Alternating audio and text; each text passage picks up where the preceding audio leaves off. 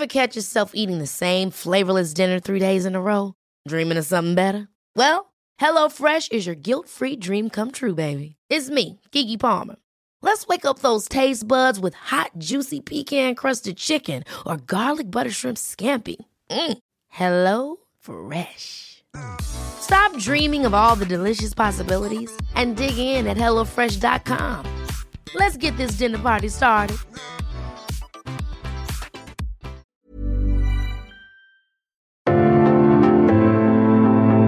Algoritmo de salud. Un algoritmo. Sabes que estamos contigo siempre, Enrique Culebro Caram y Rocío Brauer. Información valiosa. ¿Qué es lo más importante? Yo no quiero foto con ella, yo quiero su voz. Los médicos. El bienestar. Sexo. La tecnología. A ver, espera. También cuéntame, ¿hay costo-beneficio en una consulta virtual?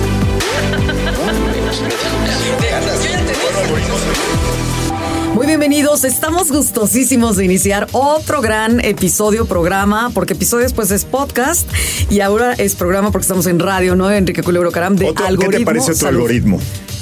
Ah, otro algoritmo, venga, venga, venga. O más, más, quiero más algoritmo salud. Muy bien, Enrique Culebro Caram, qué gusto ¿Qué estar tal, contigo. Rocío Brauer? Pues hoy vamos a hablar, de, eh, fíjate que a mí siempre me gustan mucho los temas donde platicamos de nuestros queridos amigos, los profesionales de la salud, ¿no? Y hoy el tema está relacionado. ¿Cómo la tecnología ayuda a la educación médica? Profesionales en la salud, explica a la audiencia a qué te refieres. Médicos, también estamos hablando de eh, Enfermeras, far- fa- farmacobiólogos, eh, psiqui- psicólogos, caray, hay una nutriólogos, hay una gran cantidad de profesionistas que se dedican a atender temas de salud y que requieren educación continua y que la tecnología los está ayudando. Hoy lo vamos a orientar cada vez más a los médicos. Pero sin duda, otros profesionales se pueden ver beneficiados por este tipo de iniciativas. Así es, entonces vamos a tener un temazo que es tecnología en la educación médica. Adelante. Buenísimo, venga, bienvenidos. Cada semana escucha a Rocío Brauer y Enrique Culebro Caram para estar al día en las tendencias, plataformas y tecnologías que están impactando los productos y servicios del binomio médico-paciente. Algoritmo Salud, jueves 9 de la noche por el Heraldo Radio. Pues listo, eh, vamos a empezar con el tema. ¿Qué te parece, Rocío? Muy ya bien, estamos muy bien. bien. Oye, ¿por qué no empezamos con las redes? Para que nos empiecen a Ah, escribir. pues claro. ¿Qué te parece si les hablamos de arroba algoritmo salud en todos lados? Así de sencillo.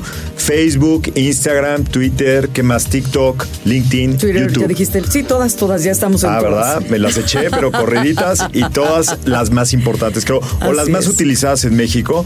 Ahí estamos y por favor, este, pues síganos, mándenos comentarios. eh, Para que próximamente te la pienses tú, señor marquetero, Sí. ¿eh? que estemos en WeChat. y que recomiende, claro. Ah, por cierto, también tenemos nuestro WhatsApp. Exacto. En un momento, este, damos el número que te parece. Así hace, es. hace rato que no lo platicamos en vivo y es muy bonito que la gente nos mande notas de audio, eh, que luego, por cierto, las ponemos en el programa. Y además escuchamos sus recomendaciones, sus opiniones, los temas que quieren abordar.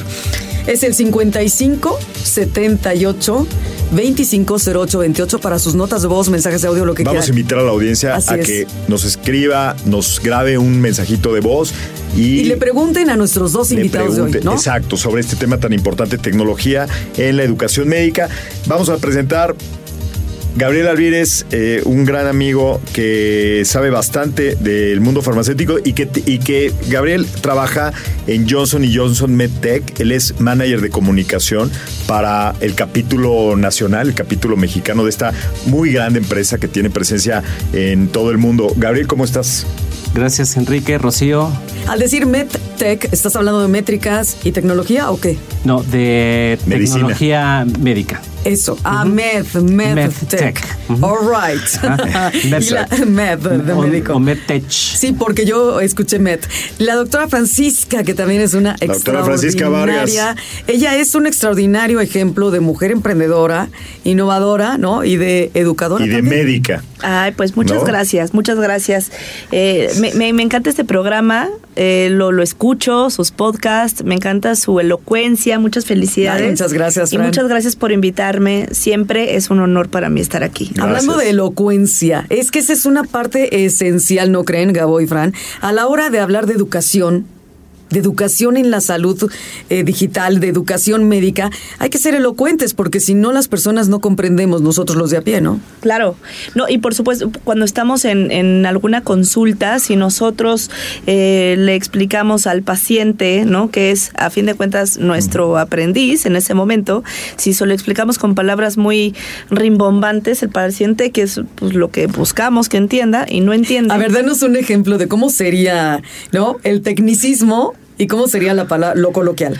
Pues simplemente, no sé, tienes... eh, En un diagnóstico, a ver, doctora, diagnostica. Me borran Hematoma. todos. Tiene hematoma. Tiene un hematoma que es muy simple o, o- o algo, eh, algo muy grave. Acabo y, y de- un hematoma es un moretón. es un moretón o las falanges, O un ¿no? morete. O sea, fractura de la cuarta falange del miembro inferior izquierdo. Y- Dicen que eso. Por ejemplo, y- una vez hice una historia clínica de un paciente y en la historia clínica pones que no tiene craneosinostosis. Oh my God, ¿qué es Ahorita eso? les explico. Y el paciente a fuerza quería ver su historia clínica. Entonces le digo, pues bueno, a ver, si te mueres de ganas pues, te- y lo ve y se ofendió. Me dijo, yo, yo sí tengo craneosinostosis. O Yo sí vine con eso. Como diciendo, yo sí tengo. Yo, ¿por qué dices que yo tengo craneosinostosis? ¿Pero qué no? es eso? Es la eh, que se juntan las suturas. Cuando tú naces, eh, por eso es tan importante pues no pegarle fuerte a los bebitos, que porque literalmente tienen ¿En- abierto el en la cráneo, mollera, ¿no? como le llaman? La mollera, exacto. Esa La es la mollera, otra pa- palabra la mollera pachurrada. Exacto. Esa es la otra coloquial. Entonces se tienen que ir juntando a lo largo del tiempo y pues para que tengamos nuestro cráneo. Si nosotros nos quitamos el pelito y quitamos la piel, pues vemos perfectamente bien esta, estas formaciones en donde el cráneo estaba separado. Y eso se llama craneosinostosis, ¿no? Que tiene una adecuada, un adecuado cierre de todas las suturas craneales. Y cuando no la tienes es que no está bien Exacto. cerrado. Y entonces ella estaba furiosa, ¿no? Entonces, he ahí, ¿no? El tema es cuando tú intentas hacerle el lenguaje lo más coloquial y fácil posible para que el paciente entienda. Es parte de la educación, ¿no? En el sentido médica o digital. Oye, Totalmente. Oye, Gabriel, y, y- y ustedes que están desde el punto de vista a nivel global, una gran empresa, ¿cuál es su evaluación de cómo los médicos usan la tecnología para educarse? ¿Le- ¿Mucho, poquito? Ahí van. A, a ver, eh, digamos, me gustaría poner dos conceptos en, en la mesa que también creo que igual le va a ayudar a, a la doctora. Yo lo dividiría en dos conceptos. Primero, la parte de educación que tiene que ver la relación, que ahorita explicaba muy bien la doctora, médico-paciente, tratando de explicar, hacerle entender qué es lo que está pasando acerca de, de un, de un padecimiento en específico. Y ahí... eh, como industria, muchos jugadores también aportamos mucho valor haciendo estas famosas campañas de eh, concientización sobre alguna enfermedad para que te atiendas y para que conozcas mejor. Ese es un, por un lado, ¿no? Lo que tiene que ver binomio Esa sería como paciente edu- médico. educación entre médico y paciente ya, ya integrado, Exacto. ¿no? Y la segunda tiene que ver, pues prácticamente lo que la doctora sufrió hace algunos años cuando estaba en la carrera, ¿no? Y estaba eh, por sacar su título y después la especialidad y la especialidad de la especialidad, ¿no? ¿Sí sufriste Eh, to- mucho, doctora? Todo ese, todo ese camino, ¿no? que hay Tanto, de por ejemplo, mi examen eh, profesional me dio miedo, no invité a nadie. Después se enteraron mis papás de cuándo es tu examen y yo ya tengo hasta el diploma. Ah,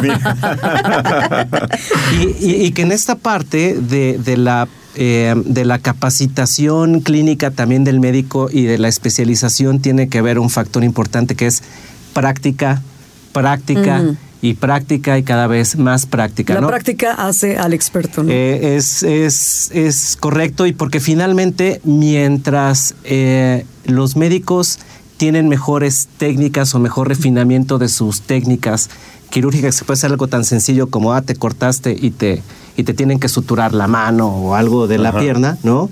Este, para que justamente los resultados de esa intervención sea o más predecible o tenga menos complicaciones. Y en ese aspecto, hoy en día sí puedo decir, ¿no? Este, y les tengo muchas anécdotas muy padres, ¿no? De que la tecnología finalmente nos alcanzó, ¿no? Que el futuro es ahora en términos de educación médica continua y de las tecnologías que tenemos disponibles. Oye, Pero aprovechando, aprovechando que tenemos aquí a la doctora Fran, eh, eh, ¿cu- cuándo- ¿en qué años estudiaste, doctora? Si no es indiscreción. No, ninguna. 2000 a 2007. Ok. ¿Cómo sientes tú que fue la aplicación de la tecnología en tu formación como médica? nula. O sea, ¿Nula? bueno, yo ya tenía, empezaba a tener, o sea, eh, en mi servicio social, no, ni siquiera, en mi internado que lo hice en el Hospital Mosel, que le tengo mucho, mucho corazón, este, todavía hacíamos de las Olivetti, los, Las máquinas de escribir. Las máquinas de escribir. Bueno, a ver, ¿no? diferenciemos una cosa. Estamos hablando de tecnología Sí, bueno. que se utiliza digitalmente hablando, porque la tecnología ha estado todo el tiempo, desde muchos años, muchas décadas atrás, en las cuestiones médicas. Claro, ¿no? claro. Diferenciemos. En- Pero tú usaste endotrainers, ¿no? Para, para hacer suturas empezaba, de pechugas de empezaba, pollo. Empezaba. Eh, no, por ejemplo, teníamos audiovisuales en la carrera todavía. Hay, por ejemplo, ahora hay unos domis que nosotros usábamos, pues, eh, ca- cadáveres para, para estudiar, ¿no? Ahora ya no, en muchos lugares ya no usan cadáveres, ya Ah, hay ¿no? unos domis eh, que pueden... Y hasta que- con las realidades no extendidas, eh, la virtual, aumentada, ya se puede hacer prácticas. De hecho, es entrenamiento para Oye, militares pero, pero comenzando. creo que ¿no? el punto, el punto es que hoy día en los planes de estudio de los médicos, o bueno, por lo menos en el 2000, y me imagino que ahorita apenas empezará, no se han aplicado esas técnicas de realidad aumentada o de... Sí, no, o pero, de Por ejemplo, la- los eh, donde estudias, ¿no? Los libros, a mí me tocó estudiar en libros. Claro. Ahorita ah, ya... ¿Y qué se hay- siente? Ay. Sí, no, porque yo ya no, Los yo ya desde hace mucho ya uso todos mis libros electrónicos, la los verdad. guardo como un tesoro. Mi esposo me regaña que no los quiero tirar. Pero empecemos con la base que ahora todos tenemos, ¿no? Que es un dispositivo inteligente en la mano. Sí. Eso impensable. Ahora avanzamos muchísimo con esto, pero en esa época, como eh, la hemeroteca, la biblioteca, lo que estás diciendo, los libros, sí, era lo que nos avanzaba. Pero el médico, ¿cuál crees que era la parte, qué parte de la tecnología actual ayudaría muchísimo hace siete años a la educación en los médicos? por ejemplo, veo ahorita que hay muchísimos este videos de eh, inmunología. La inmunología solamente la aprendías pues con un, en una foto, ¿no? Y te tenías que aprender cómo llegaba el macrófago y cómo llegaba. Y ahora hay unos videos increíbles de realidad que pues, te- literalmente tú te puedes poner este estas lentes Las de tercera gafas, dimensión ajá, ajá. y puedes ver cómo el macrófago llega y cómo, o sea, ya Como literalmente ya puedes ver el proceso ¿no? inflamatorio. ¿no? Wow. Eh, cómo es realmente un infarto, cómo llegan las citocinas, o sea, cualquier enfermedad. Y antes era impensable, no, no había manera, ¿no? O sea, te lo, tú, tú lo Te lo tenías que dibujabas, imaginar. ¿no? Lo tenías bueno, que imaginar. o lo hacías como estás diciendo, abriendo el cadáver, revisando el cuerpo de una no, persona pues, ni muerta. siquiera, porque ¿No? ahí ya no había un proceso inflamatorio, Claro, ¿no? claro. O sea, no podíamos llegar hasta lo más, eh, lo más profundo que llegamos era con las laminillas de laboratorio, con el microscopio, pero ahora hay una, una locura, ¿no? De microscopios nanomoleculares. Claro, ¿no? la Es- Es una locura que nosotros locura. para nada íbamos a... No. Entonces eso hubiera sido increíble, ¿no? Increíble, Aprovechenlo ahora los estudiantes de medicina. ¿no? Exactamente, ¿no? El eso significaría, Gabo, que ahora los estudiantes que están en, por profesionales de la salud, ¿estarán mejor preparados con todas estas tecnologías? A ver, eh, la preparación sin duda depende de cada, cada persona, ¿no? Eso sin duda y de, digamos, la disciplina que uno tenga para, para sus estudios, para su, su abordaje. Yo lo que sí te diría es que hoy sí existen eh, un ecosistema de herramientas novedosas o de, eh, que, que les puede ayudar a incluso acelerar su paso. Pongo un ejemplo ahorita que, que hablabas de la, de la práctica este, en, en- en cadáveres. Tradicionalmente, los médicos, ¿no? Hay dos vías en las cuales pueden hacer su práctica médica, sobre todo los que ya están en un grado de especialización, que requieren de habilidades quirúrgicas, que es obviamente en el hospital y dentro del quirófano asistidos por un eh, cirujano este, de mayor experiencia, ¿no? Entonces es yo soy residente y estoy constantemente pegado a mi, a mi médico, ¿no? Y estoy yo asistiendo en las cirugías y todos los días que hago cirugías aprendo, aprendo, aprendo, practico, practico, practico. La segunda es hay un taller, una nueva técnica quirúrgica y tal, y bueno, se abre alguna posibilidad, un convenio con la UNAM, con TechSalud, y bueno, se puede hacer alguna práctica eh, en cadáver, ¿no? O este, Y entonces también vas y haces estas jornadas en donde puedes hacer estas prácticas. Hoy en día existe tecnología, por ejemplo, por medio de los visores de realidad aumentada. Y con la tecnología suficientemente ya desarrollada, en donde tú, por ejemplo, puedes sumar horas a ese expertise, ¿no? Entonces, por ejemplo, para hacer asistir a una cirugía de una prótesis de rodilla, ¿no? Es uno de los softwares que nosotros tenemos desarrollados. en donde tú, incluso con los... eh, Guantes o con los sí, controles. Con los controles, ¿no? Tomas las pinzas, sientes, ¿no? Un poco el del peso de las pinzas, sientes la resistencia que hay al momento de que tú al, al cuerpo virtual, ¿no? Le estás, este, este, haciendo el procedimiento y lo que, lo que hacen estos, eh, estas tecnologías de realidad virtual, realidad aumentada, es eh, uno, que se pueden incrementar las horas de práctica del cirujano en un ambiente controlado, ¿no? Este, y que no es necesariamente en el hospital o en los ambientes que ya pl- platicamos este, anteriormente. Entonces, esto, y haciendo un paralelismo, como los, eh, los pilotos aviadores, ¿no? En un Eh, simulador. En un simulador, Claro. es exactamente lo mismo. Mientras más horas de práctica, Oye, puedes acelerar también A tu ver, yo, proceso yo aprendizaje. quiero, yo quiero profundizar es sobre ese tema, pero vamos antes a escuchar algunos datos duros de cómo es la- el estado actual de la tecnología en la educación médica en voz de Rocío Brauer. Adelante con la cápsula. La incorporación de la tecnología en la educación médica ha tenido un gran impacto en el sector salud, y así lo demuestra el estudio Médica arroba Digital en México 2022 de FunSalud, donde se menciona que el 65% de los médicos prefieren para su educación un modelo híbrido, es decir, que en algunos momentos sea presencial y otros en línea, con la ventaja de utilizar los recursos digitales que están a su disposición.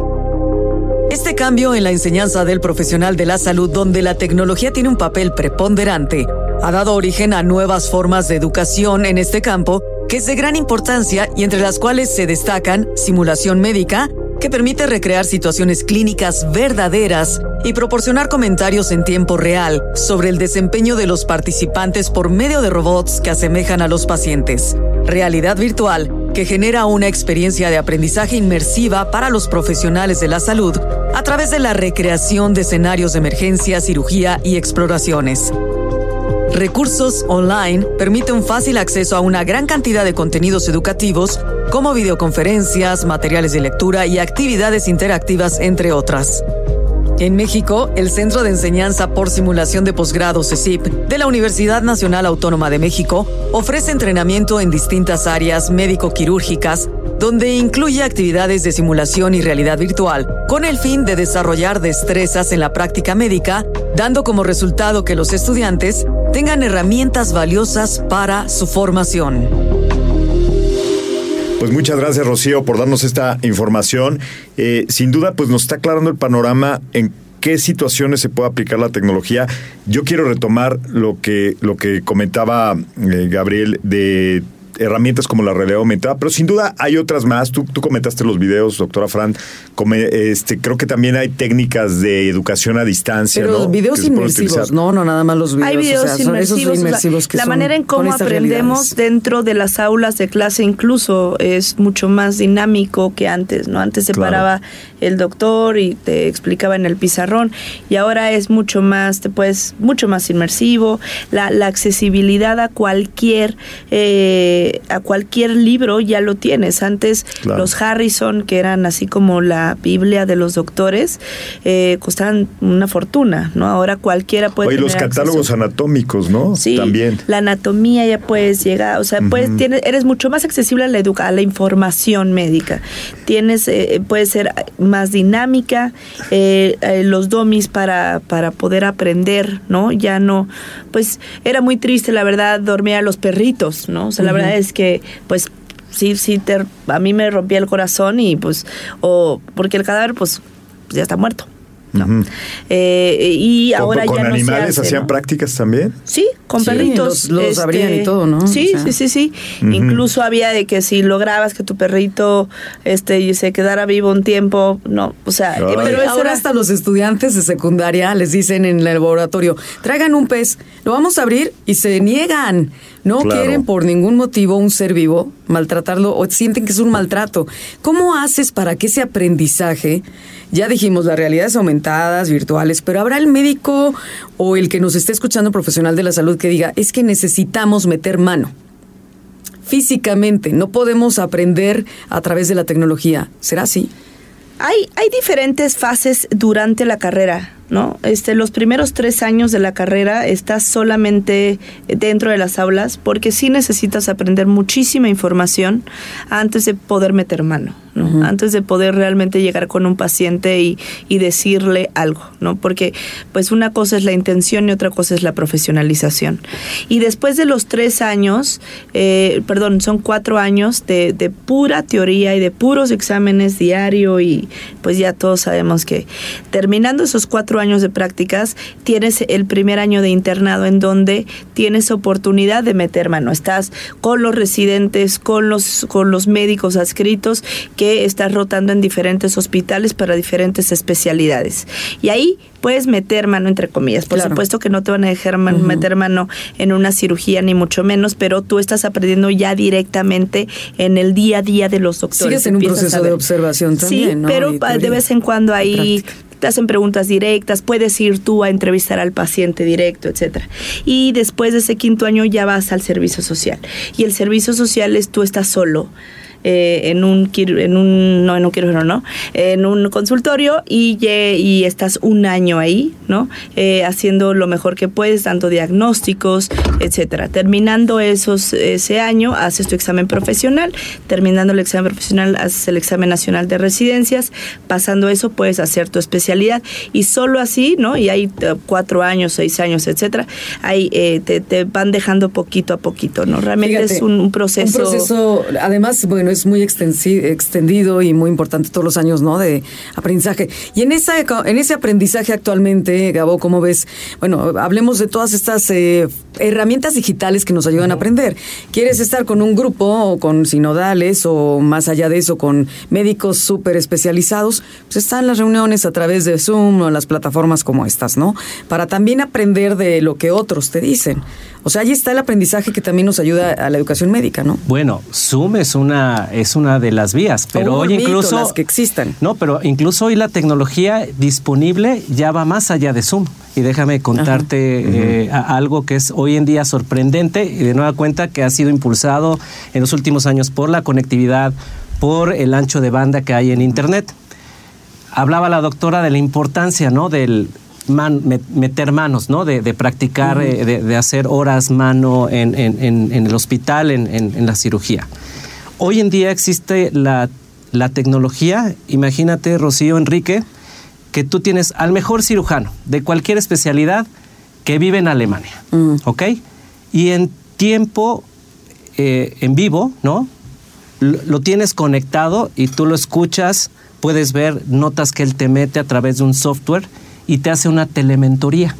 Entonces el cirujano está viendo video de tu cirugía en tiempo real. Yo desde acá, Ciudad de México, está viendo la telemetría del paciente, está viendo en 4K, en alta definición. Bueno, más este, que alta definición. Sí, más que alta definición, todo el procedimiento que se está haciendo de la cirugía laparoscópica y él en tiempo real te va dando feedback. Te puede hacer notas y por medio de los lentes tú este, ves parte de las notas que te está diciendo, te va dando el feedback, te dice por aquí, mejora la técnica. Eso es súper importante lo que estás diciendo y no me gustaría que nos, que nos cortaran la idea. ¿Qué te parece si hacemos una pequeña pausa, Enrique? Y Claro. volvemos para que Gabo nos expliques todavía más a detalle esta... esta Cómo la tecnología se, se utiliza en muchos aspectos, ¿no? aplicada a, la, a la educación, ¿no? De la salud digital. Vamos, vamos al corte y regresamos para detallarlo.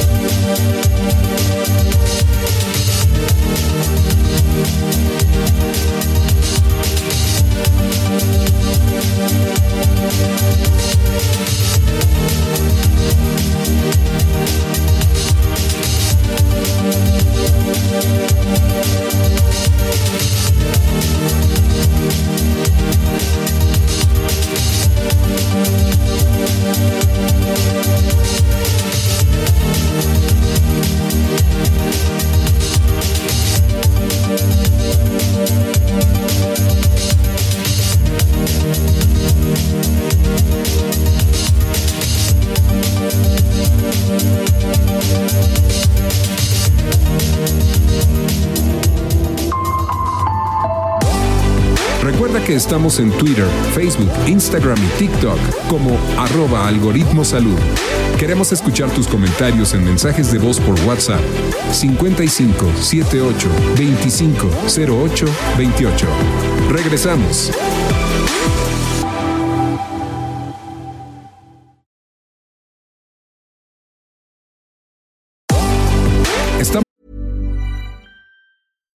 Catch yourself eating the same flavorless dinner three days in a row? Dreaming of something better? Well, HelloFresh is your guilt free dream come true, baby. It's me, Kiki Palmer. Let's wake up those taste buds with hot, juicy pecan crusted chicken or garlic butter shrimp scampi. Mm. Hello Fresh. Stop dreaming of all the delicious possibilities and dig in at HelloFresh.com. Let's get this dinner party started. Mom deserves the best, and there's no better place to shop for Mother's Day than Whole Foods Market. They're your destination for unbeatable savings, from premium gifts to show-stopping flowers and irresistible desserts. Start by saving 33% with Prime on all body care and candles. Then get a 15-stem bunch of tulips for just $9.99 each with Prime. Round out Mom's menu with festive rosé, irresistible berry chantilly cake, and more special treats. Come celebrate Mother's Day at Whole Foods Market. De regreso en Algoritmo Salud con Rocío Brauer y Enrique Culebro Caram. Gabriel, nos estabas diciendo algo muy importante antes de ir a la pausa. Retomemos esta idea. Sí, eh, hablábamos justamente cómo las nuevas tecnologías, la conectividad, el internet, ¿no? Este permite el internet de las cosas. El internet de las cosas eh, permite hoy en tiempo real, ¿no? Este tener ciertas ventajas de lo mejor del mundo, que es lo que tiene el mejor cirujano puede tener ¿no? del mundo en su mente que vive en Alemania y está en Alemania y en tiempo real asistir a un cirujano en México, a una cirugía en tiempo real, donde está viendo toda la cirugía cómo sucede en 4K, que es más allá de alta definición. ¿Y seguramente con 6G? Eh, y con 6G podría, o con 5G podría... Ya con 5G ya sería suficiente para hacer una operación en tiempo real, Pero ya si estás hablando de Europa ya están en 6G. Eh, correcto, ¿no? Eh, sí, sí, sí, pero, pero vaya, digamos que, que hoy en día te, te permite esa, es, vivir esa experiencia. Antes ese tipo de programas, la doctora no me dejará mentir, pues formaba parte de una beca, ¿no? Y tenías que, bueno, pues cortar tu programa de residencia, a lo mejor irte una semana o dos a, Boston o algún otro hospital este, en el mundo para que puedas vivir esa, esa experiencia. Y hoy tenemos esta parte de la tecnología con la telementoría, ¿no? Para que en tiempo real ¿no? Puedas conectar incluso hasta dos o tres cirujanos, ¿no? Al mismo tiempo y puedan dar esta asistencia este, al médico para que aprenda y vaya refinando su técnica quirúrgica. Eso es por un lado. Ahora también como las cirugías laparoscópicas, ya hemos hablado, ¿no? Eh, todo se ve a través de, la tele, no es una cámara y tú estás viendo por dentro de lo que pasa eh, eh, del organismo, del paciente. Hay también otras tecnologías en donde tu cirugía se graba y se carga el material Claro, eh, cuidando la protección de datos del paciente. ¿No se hace live streaming? En... No es live streaming, no, se, carga, se carga la, cirugía, se carga, se carga a eh, nuestra solución, ¿no? Tiene toda esta protección de datos personales, ¿no? Se carga en la nube, este, justamente, y un equipo de faculties, ¿no? Eh, de la empresa da retroalimentación también sobre la sobre el proceso, sobre el proceso mm. quirúrgico. Fíjate, tienes la parte de la tecnología que con una tecnología tipo nube, en un servidor específico que resguarda los datos, que tiene la conectividad con una serie de faculties internacionales, también puedes obtener esa retroalimentación, ¿no? A ver, pero por ejemplo, a ver, me voy a poner en el plano de yo soy estudiante de medicina, ¿no? Y te diría, ¿y eso cuánto cuesta o dónde lo encuentro? ¿Cómo va? Para poder llegar a tener, también eh, la educación tiene que ver con el acceso.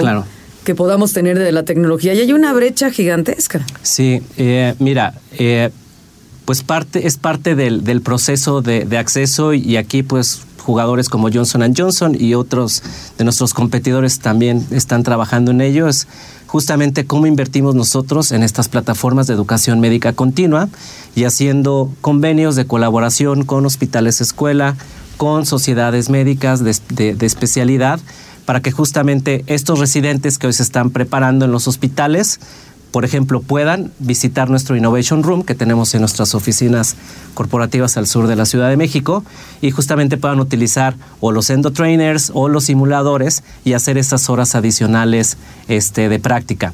Eh, la otra es también, pues con estos convenios, eh, eh, nuestro equipo también de entrenadores van y montan el internet y todo en la cirugía, Wow. hace toda la preparación para que en el quirófano, que así lo solicite eh, el X doctor, se pueda llevar a cabo la telementoría. Entonces, este es un proceso que por un lado, eh, una parte, la industria está invirtiendo, porque mira, finalmente el uso de nuevas tecnologías, pues tiene que ver con qué tan rápido la adoptan los médicos, ¿no? Y los médicos del futuro pues, son los que tienen que, que aprender y adaptarse más a utilizar estas tecnologías. Son los principales beneficiarios y ojalá que haya más estudiantes de medicina, ¿no? Ojalá, como hablábamos en programas anteriores, ¿no? Haya un mayor acceso, ¿no? A la parte de la salud en donde esta apertura y democratización pues sea en beneficio en tener Es que nos faltan más más hospitales, médicos, más médicos, ¿no?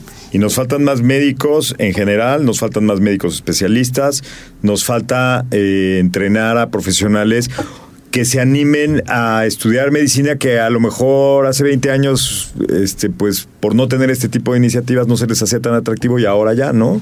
¿Tú cómo ves eh, la generación que viene de médicos, doctora?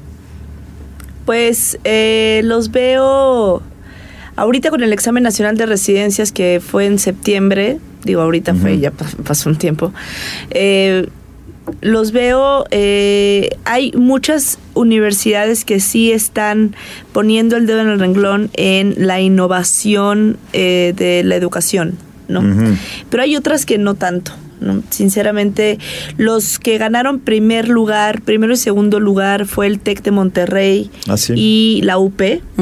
Y ellos sí están inmersos en eh, innovación de- y educación. La UP es la Universidad, Universidad Panamericana. Panamericana. Panamericana, para los que... Eh, fue el TEC de Monterrey en Monterrey, la UP, y después fue el TEC de Monterrey eh, en la Ciudad de México.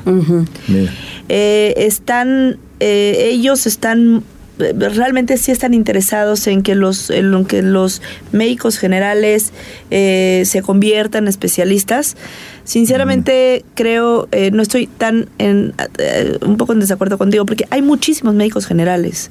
Cada año hay 40 mil médicos. eh, O sea, ¿tú crees que hay suficientes médicos? hay suficientes médicos generales. Generales, Según la no Organización Mundial de la Salud, Más no especializados, ¿no? O Exacto. especialistas. Eh, uy, debe de haber un médico general por cada, me parece que son 25 personas. Yo, te- yo tenía el promedio de la OCDE de 37 países, era 4.4 por cada mil personas Ah. médicos. Y en México creo que estamos en 2 punto y algo. Sí, estamos muy bajos. Lo que estamos más bajos es en especialistas. Claro. O sea, por ejemplo, en Quintana Roo eh, hay mucho bocio por el yodo.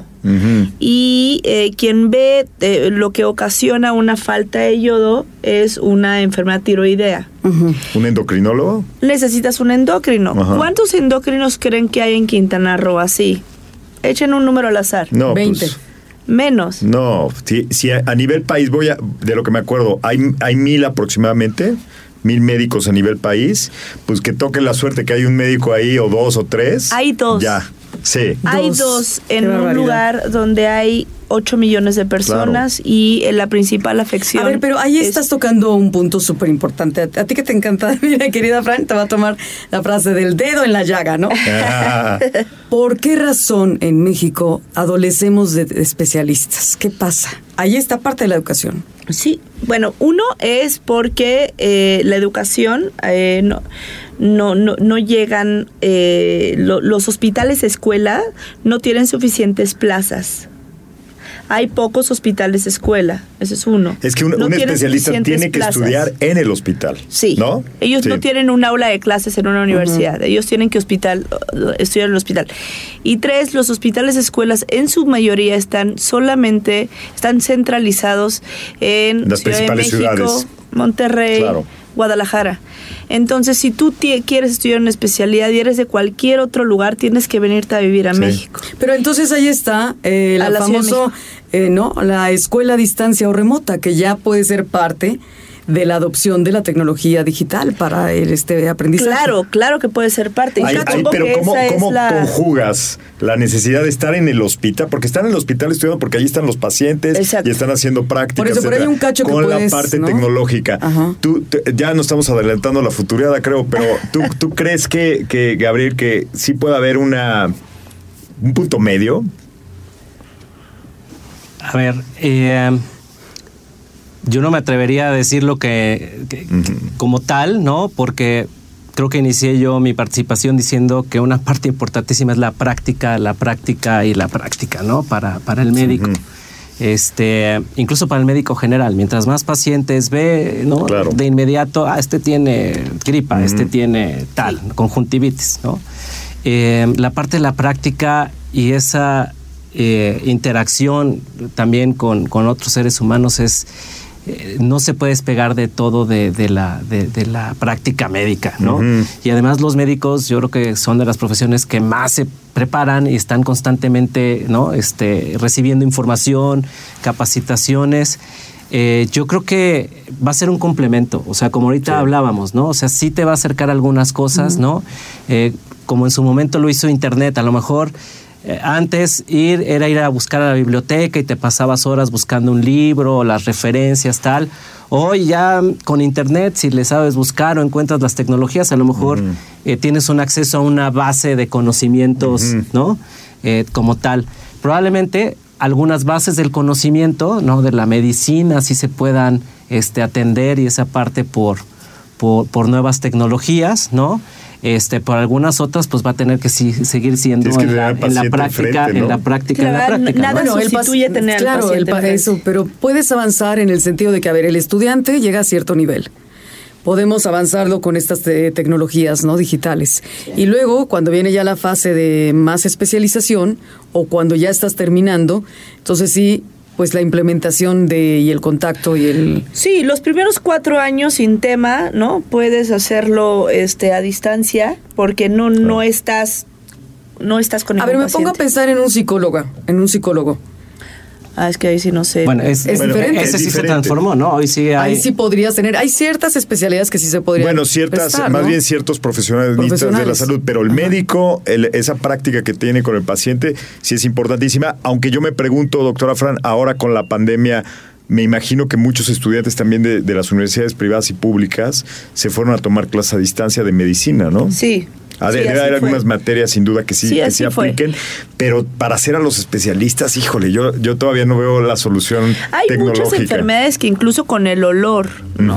Entonces, el olor de un paciente, puedes decir, hijo, este paciente ya está urémico. Claro. Y, y, y sabes, no tienes que hacerle nada cuando ya tienes con un dato, que es el olor, Tus cosas... sentidos usándolos, no solamente el- la vista. Hay pacientes que tienen este, una diabetes bárbara y tienen el aliento, incluso se les, se les huele eh, dulce. Entonces eh, dices, hijo, este paciente ya está. O sea, el olor, que es algo tan simple, es Claro. lo necesitas tener, ¿no? Necesitas, ahora sí como dicen los doctores, tocar, ver. Y sentir también, ¿no? Con las manos, pues. Las enfermedades que son muy específicas. Con el COVID, yo soy una de las personas que di eh, consulta a distancia. Dimos más de 4.500 consultas a distancia eh, eh, y de COVID. Claro. Y eh, muchos me decían, pero Fran, ¿cómo le haces para tratar al paciente? Y yo, pues es que no podemos ver a los pacientes. Entonces, pues yo pues no tenía una plataforma tecnológica, la verdad. O sea, sí la tenía, pero bueno, era WhatsApp. No una profesional, pues. No una profesional.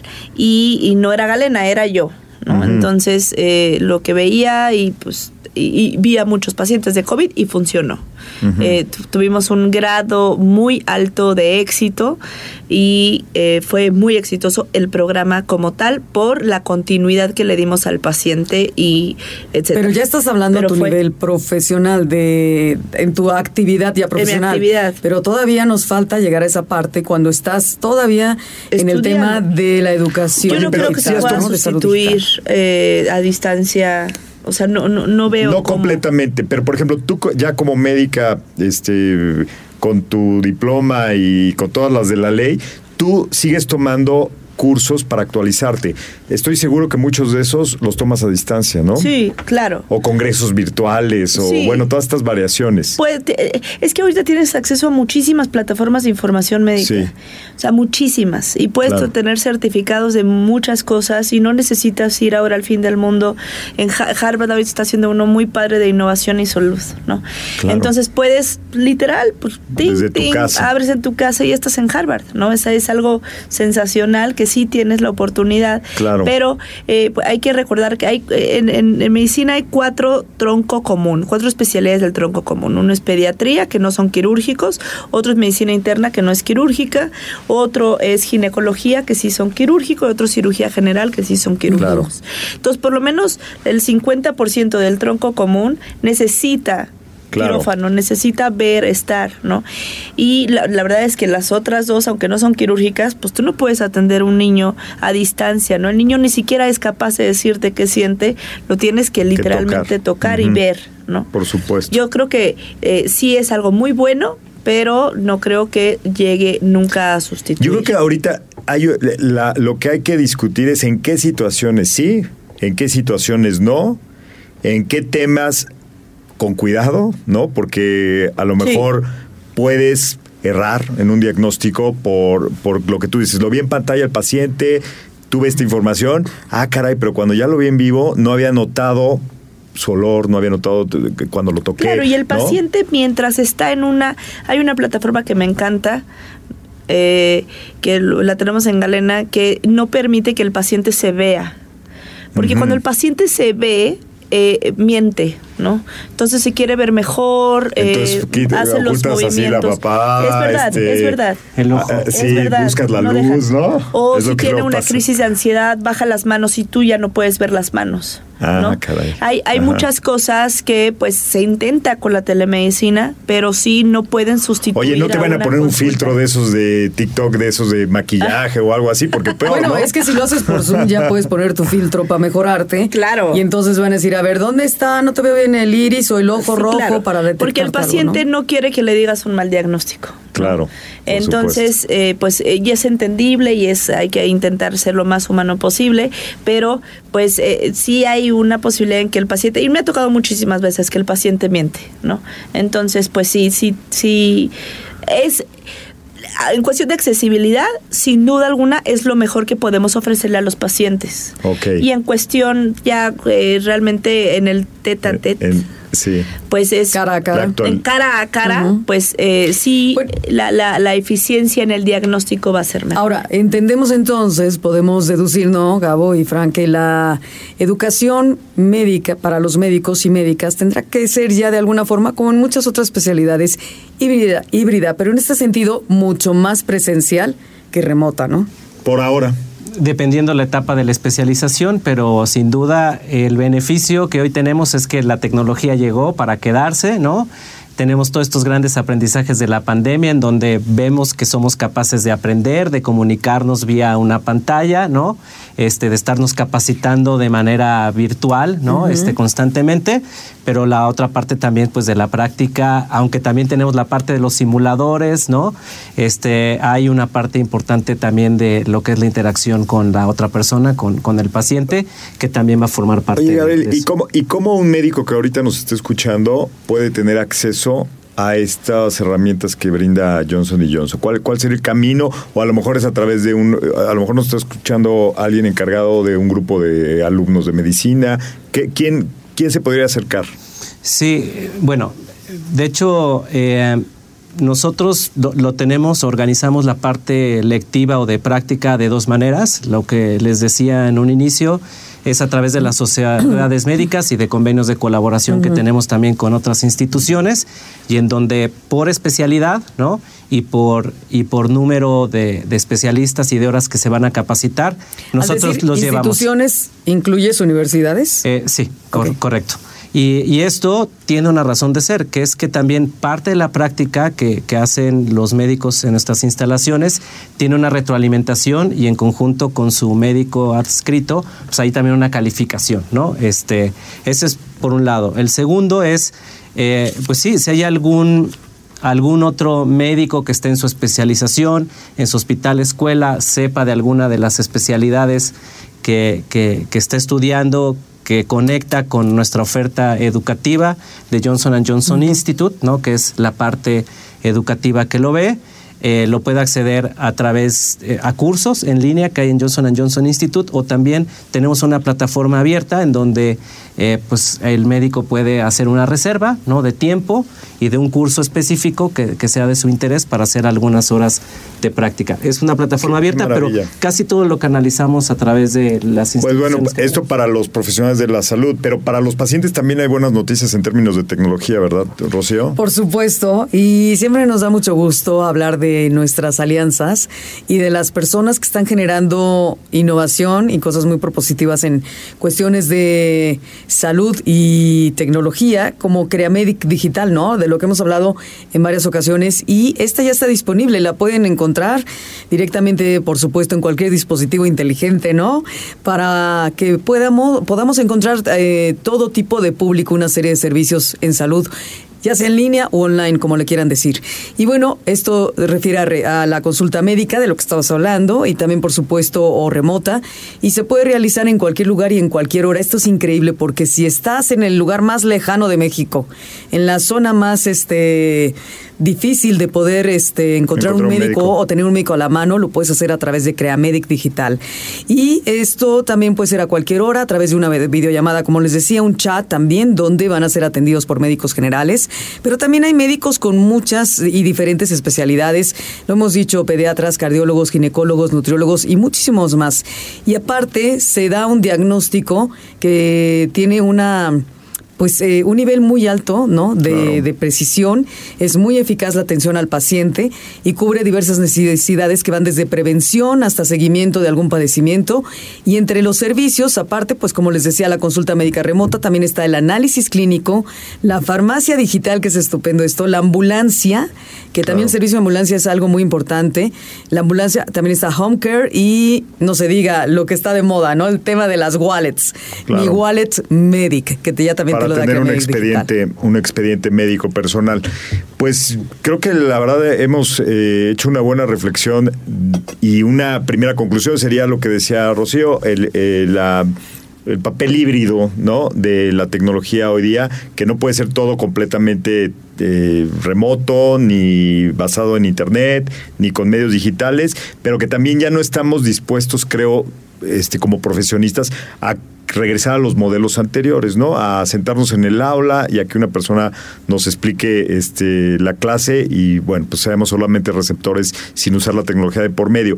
Yo creo, doctora, que sin duda tienen muchos retos las instituciones educativas, especialmente las que tienen que ver con ciencias médicas, de transformarse y de realmente hacer un cambios importantes ¿no? en sus planes de, de educación, incluyendo el manejo de la tecnología por parte de los médicos para investigar, para recomendarle a sus pacientes, para recetarles eh, pues cuál es el sitio adecuado, cuál es la aplicación que funciona bien, cuál es el influencer que da la información correcta, ¿no? Claro. ¿Qué recomendaciones les harías inmediatas para que cambien un poquito y eso ayude a que todavía la transformación sea más fluida? Hay muchas universidades que están reacias a, esto de la innovación. porque Pues uno, por costo, ¿no? Eh, piensan que actualizar e innovar el salón de clases es muy costoso. Eh, y eso no tiene que necesariamente ser así ahí. Pues estoy aquí hablando con los meros meros, pero realmente em, pueden hacer pues miles de pues WhatsApp en conjunto, simplemente con WhatsApp, ¿no? Eh, pueden hacer aulas de clase mucho más dinámicas, que sean virtuales. Eh, pueden hacer, por ejemplo... Oye, pueden eh, llamarle a Johnson y Johnson y pedirle y pedirles una ayudadita, ¿no? La verdad es que la imaginación ahorita ya no la necesitamos tanto con todas estas nuevas eh, dispositivos. No, no lo necesitamos tanto porque pues ya lo tenemos al alcance de la mano, ¿no? Literalmente en YouTube puedes poner cómo el proceso del embrión fase por fase y te lo ponen y lo ves perfectamente bien, ¿no? Claro. algo que antes no teníamos acceso. Entonces, pues sí, eso, que, que no tengan miedo en innovar, que realmente eh, no eh, hay, hay mucha eh, controversia, ¿no? De- en parte de la innovación dentro de las universidades, porque pues no quieren tampoco perder el control de sus de sus ah, estudiantes. Claro. Entonces, pues es, es eso un poco, que no sea que se atrevan, que no no eh, por ejemplo, donde yo estudié eh, eran muy reacios al cambio y de repente ahora Se abrieron se muchísimo. abrieron demasiado, ¿no? Entonces ahora es punto medio. tema, Claro. sí, hay que llegar Pero a un también punto en ese medio. punto medio entraría, ¿no, Gabo? El tema, y Fran, el tema de que el estudiante que va a ser profesional de la salud tenga ese pensamiento crítico siempre abierto y que además haya el poder de discernir, el poder de analizar y obviamente el que lo que es lo que tenemos los humanos que las máquinas no van a reemplazar nunca, que es el, la percepción, el olfato, ¿no? El no sé cómo, la intuición. Y la sed de aprender. Correcto, y miren, al final del día la tecnología como viene va a ser, no es una ola, va a ser un tsunami, ¿no? Entonces yo creo que aquí va a estar, Sí, está en todos favor, esa capacidad que, que de no ahogue, surfear, que no, nos ahogue a todo, que no nos ahogue es para salir adelante, ¿no? Todos los días la tecnología nos sorprende, la innovación también y la presencia de nuestros invitados, como lo hoy lo estuvieron Gabriel Alvírez y también la doctora Francisca Vargas, ¿no? Nos sorprenden también y nos ayudan a crecer en este tema de la educación en la salud digital. Muchas gracias, Rocío Brauer. Gracias, Nos Enrique vemos en el siguiente episodio. Semana escucha a Rocío Brauer y Enrique Culebro Caram para estar al día en las tendencias, plataformas y tecnologías que están impactando los productos y servicios del binomio médico-paciente. Algoritmo Salud, jueves 9 de la noche por el Heraldo Radio.